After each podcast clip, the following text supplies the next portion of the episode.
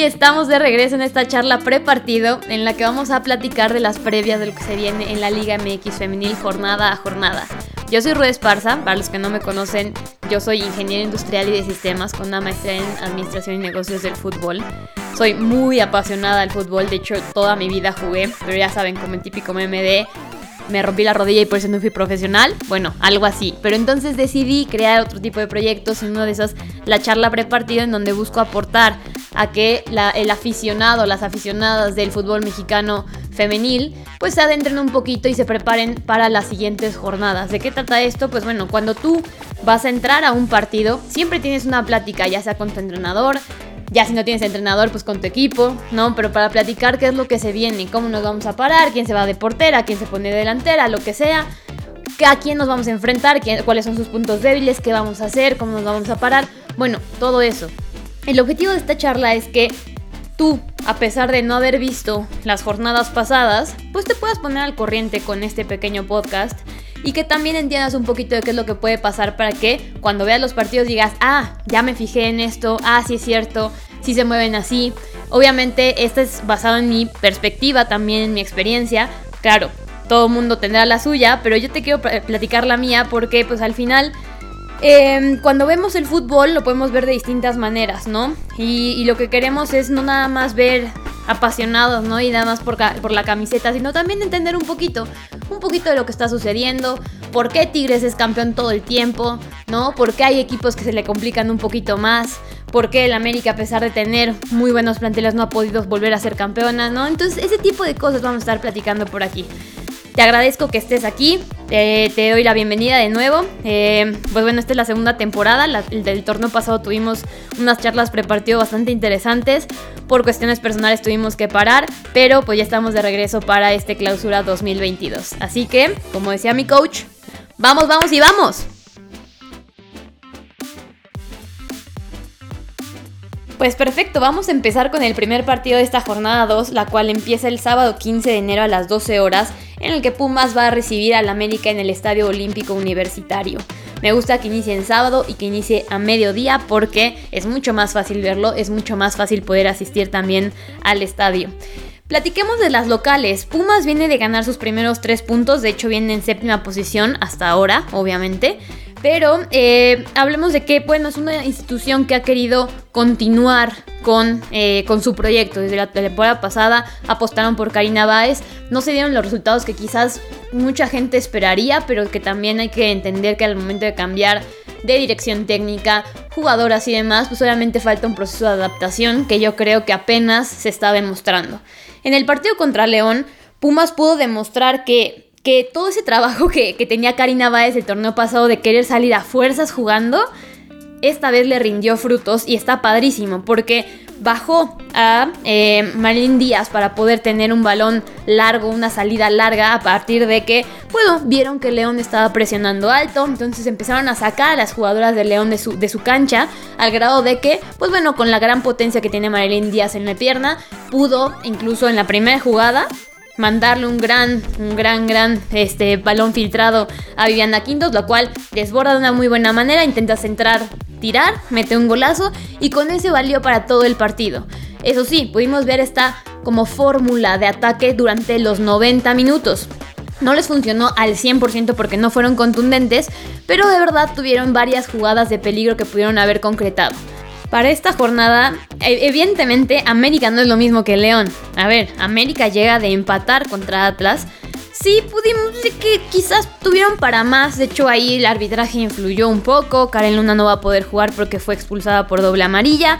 Eh, América, pues bueno, es una de las potencias para ese torneo después de todo el arsenal que acaba de dar de alta, ¿no? De, de nuevas jugadoras, incluyendo a Katy Martínez, incluyendo, bueno, Alison González no la tomamos en cuenta porque sabemos perfectamente que este torneo no va a jugar, pero que de todas maneras están, están pues armándose de una manera más ofensiva, que también lo hicieron la temporada pasada, pero creo que Craig Harrington en la pasada se trajo jugadoras que por lesiones no rindieron, ¿no? Entonces, en esta ocasión América tiene la oportunidad de reivindicarse, e invirtieron mucho, Pero pues obviamente se van a enfrentar a un Pumas que va a querer hacer lo mismo porque vimos la temporada pasada que a pesar de que cambiaban los rivales, Karina Báez seguía con lo mismo. Bueno, se va a enfrentar a un América que de verdad presiona alto con una muy buena velocidad y que sus, sus defensas son bastante inteligentes.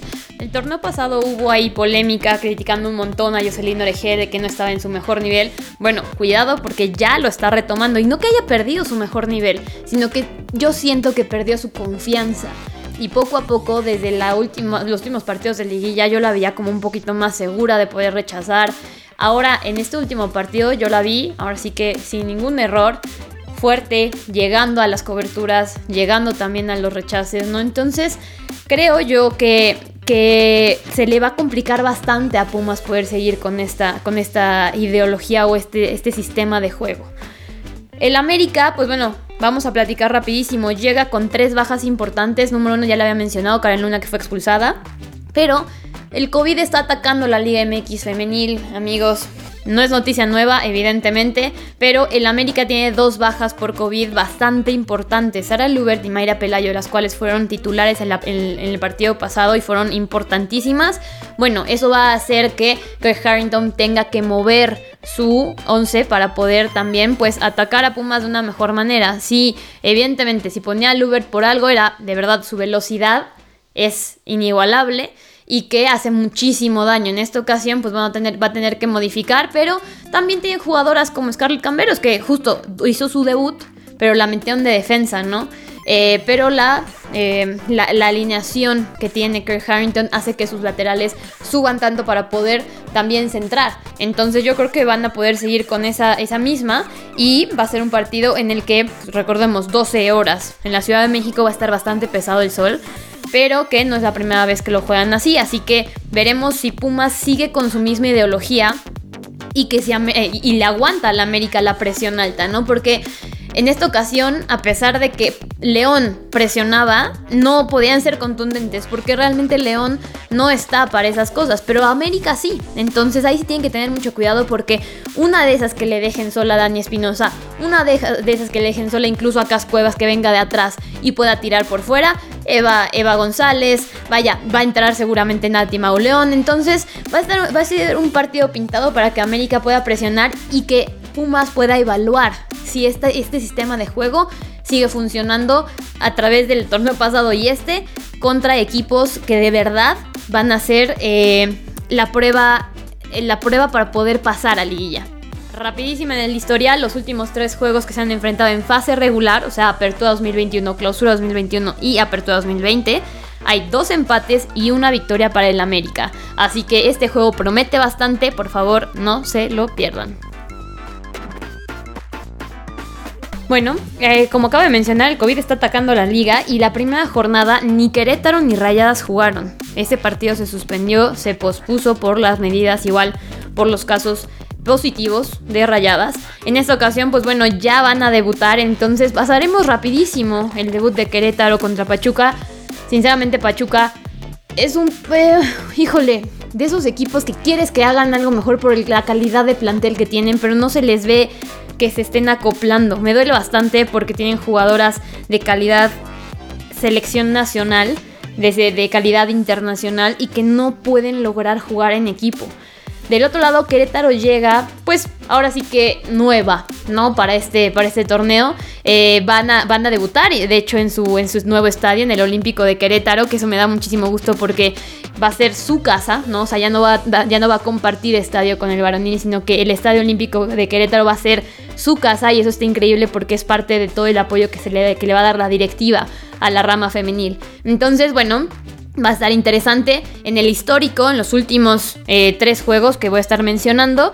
Pachuca tiene dos victorias y ah, hace, bueno, en la apertura 2020 fue la última vez que ganó Querétaro tan solo 1-0.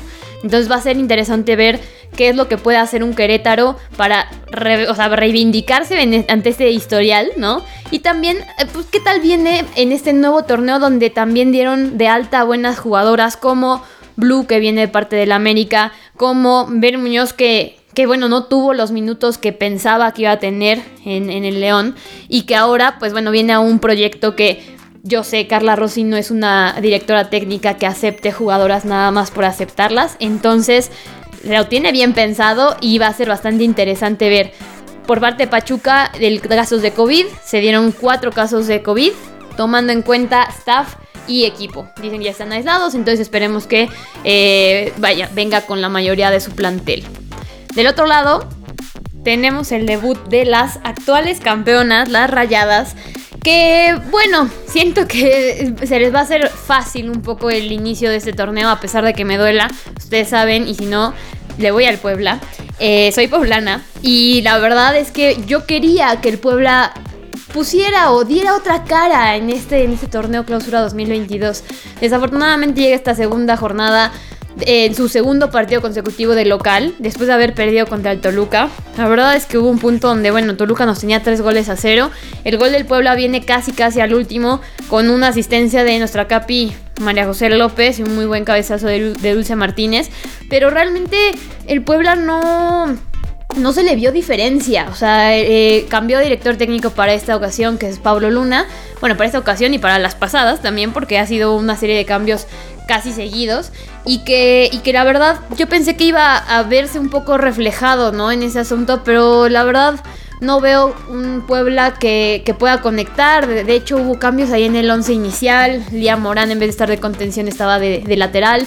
Lo que, se, lo, que, lo que tuvo de consecuencia que al minuto 40 cambiaran y metieran ya a Elena Sainz para esa posición y ya pudieran subir a Lía Morán a contención. Entonces, bueno, me parece que el profe se está equivocando en poner jugadoras fuera de sus posiciones que lo llevan a hacer cambios muy forzados, como también, por ejemplo, Lupita Worbis, que es una jugadora muy técnica, pero no es una jugadora que te, que te pueda desbordar todo el tiempo. Entonces, si tú la pones en una posición 4-4-2 por fuera, donde tiene que estar haciendo muchos recorridos, va a haber un punto donde se fatigue, donde la tengas que cambiar a fuerzas. Por lo tanto, Esperemos, o sea, bueno, por lo tanto les fue, les fue un poco mal en este inicio, perdieron, pero pues esperemos que para Rayadas en el historial, de hecho Puebla siempre le ha dado buena pelea a Rayadas.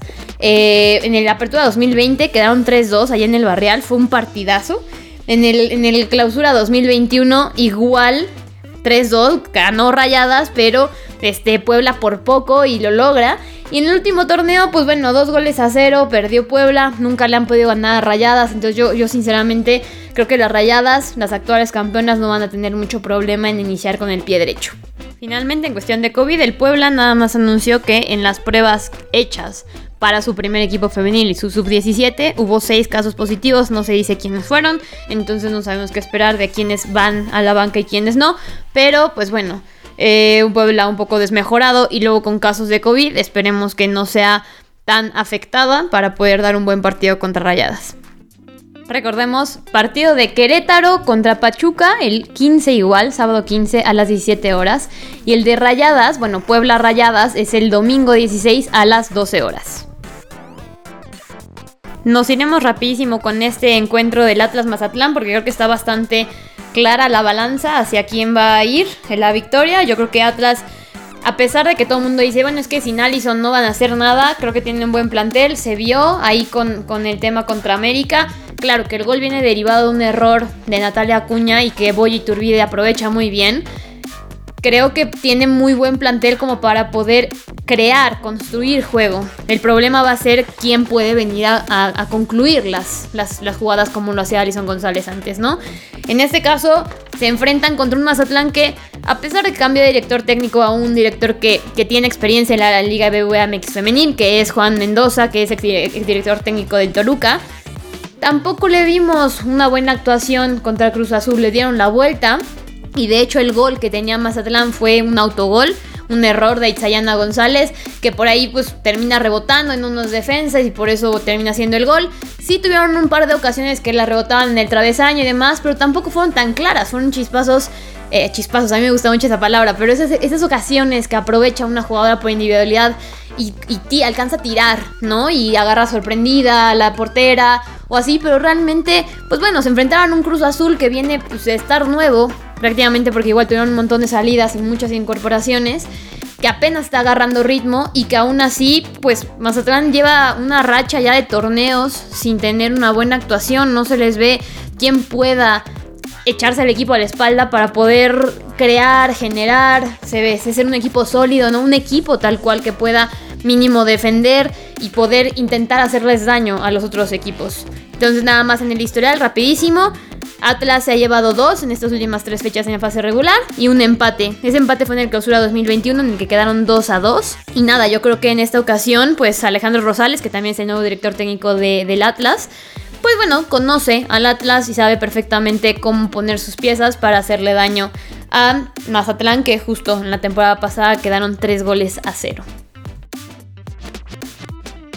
Siguientes dos partidos, rapidísimo, el actual tercer lugar y el quinto, es decir, va a recibir el Toluca el lunes 17 a las 17 horas a Cholos Femenil que vienen la verdad bastante bastante bien. Ambos equipos empezaron la jornada, más bien el torneo con victoria. Recordemos, Toluca venció al Puebla, 3 goles a 1. Y Choros Femenil le ganó a Santos Femenil 2 a 1. La verdad es que este, este partido promete porque son de, de esos planteles que no incorporaron a nadie. O sea, no anunciaron ni una baja ni una alta.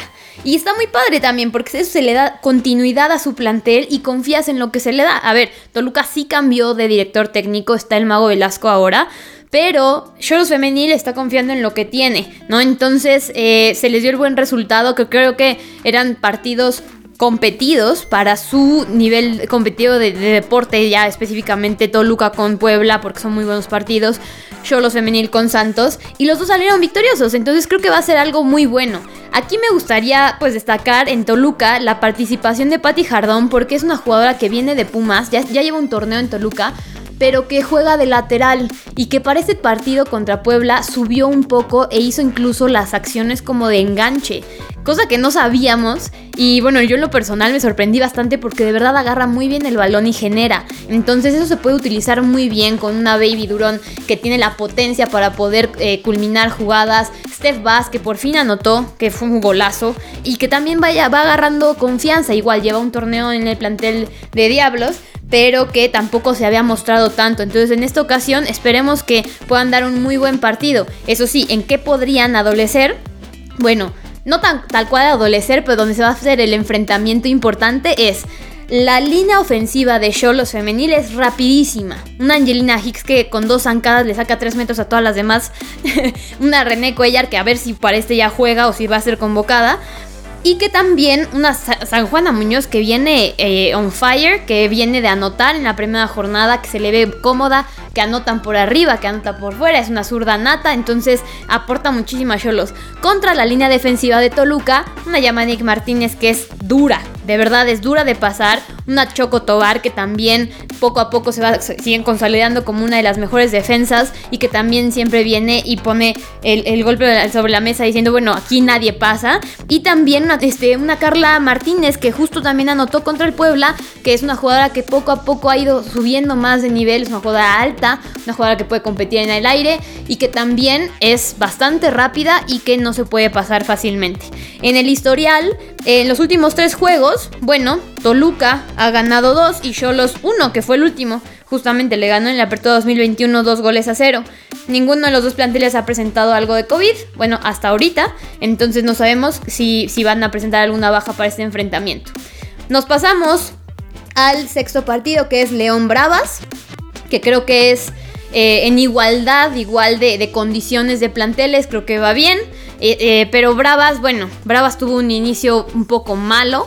O sea, ambas perdieron, ¿no? En su primera jornada. Pero yo creo que Bravas tenía para mucho más. De hecho, le dio la victoria, la primera victoria de visitante al Atlético de San Luis desde, desde enero del 2020. Perdieron 1 a 0, pero en realidad el gol fue autogol, ¿no? Entonces ahí podemos ver que, que realmente Bravas hizo lo suyo, pero de verdad no pudieron concretar. Un par de errores defensivos que fueron los que las, las eh, acuchillaron, por así decirlo. Vimos una pausa hizo un poquito desenganchada, pero que por la calidad que tiene, que ya sabemos, seguramente poco a poco va a ir, va a ir retomando.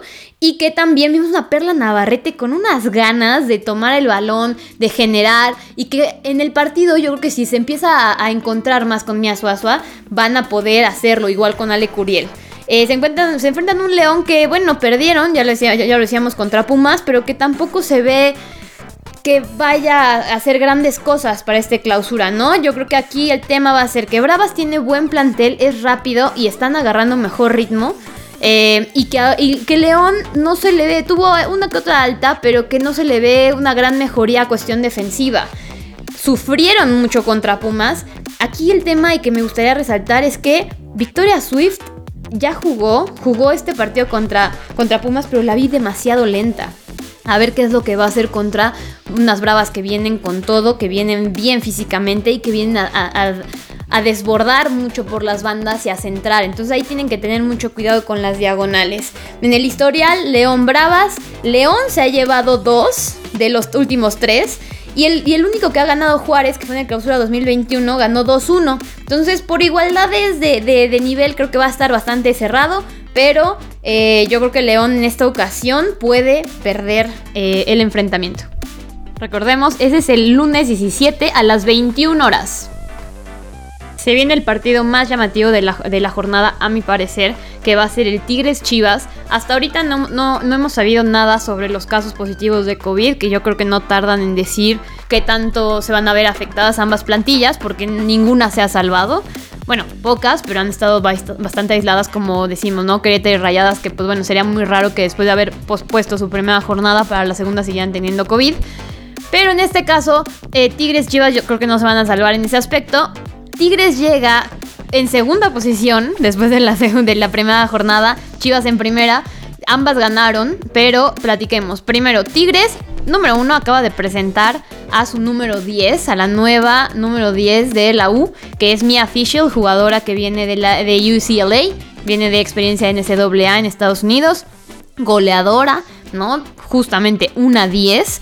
Entonces vamos a ver qué es lo que puede aportar a este equipo que de, por sí siempre ha sido bastante ofensivo y que no sé qué va a hacer Roberto Medina. Siempre lo digo cada, cada torneo. No sé qué va a hacer, cómo duerme y cómo elige su, su once titular. Porque de verdad con tanta calidad, creo que eh, ha, de ser bastante difícil compaginar y decir, ok, esta sí juega, esta sí tiene minutos.